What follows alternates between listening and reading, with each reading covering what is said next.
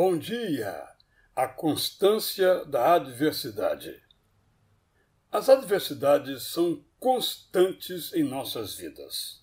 Umas conseguimos evitar ou retardar, outras não dependem de nós.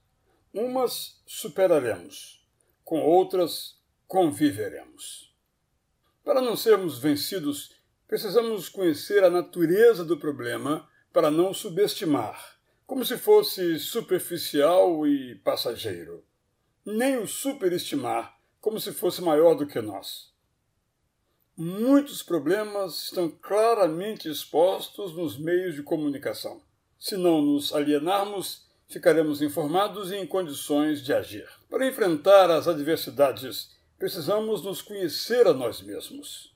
Temos que verificar nossas próprias condições para ver se temos condicionamento físico para o esforço que nos exigem, solidez emocional para suportar as cargas que nos impõem, maturidade espiritual para sobreviver às dúvidas que as dores prolongadas inspiram.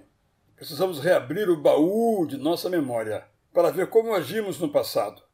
Pressionados, tivemos medo e sofremos, fomos corajosos e superamos, mantivemos a esperança e seguimos, somos o que somos, não o que imaginamos. Temos a força que temos, não a que supomos. Temos a fé que sentimos, não a que desejamos.